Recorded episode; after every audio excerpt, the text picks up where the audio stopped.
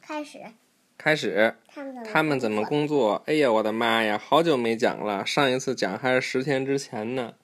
为什么呢？作？因为爷爷奶奶、妈妈生病了，已经在爷爷奶奶家了。嗯，那接着讲了啊，嗯这可是这本书的最后一大章了，创造与设计。大声喽！问问你父母，看他们是否喜欢无皱衣服，这不咒语，就是没有褶子的衣服。你呢？你是不是？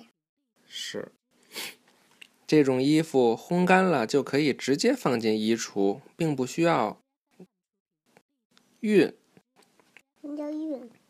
就是熨斗儿把它给熨平了，省得有那个褶皱皱纹儿。问问他们是否喜欢无线电钻，他们可以给电钻的电池充电，无线电钻吗？然后在任何地喜欢方吗钻孔。喜欢吗？喜欢呀，嗯就是咱们爸爸给你拧拧那小床那个，不就是无无无线的吗？充完电就可以用，是不是无？线电钻，嗯。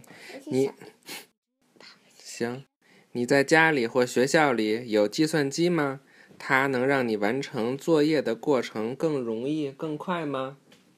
所有这些东西都是由人发明创造的，他们的工作范围从建造大坝到设计电子产品，他们令科学为我们服务，他们的聪明才智帮助我们完成工作。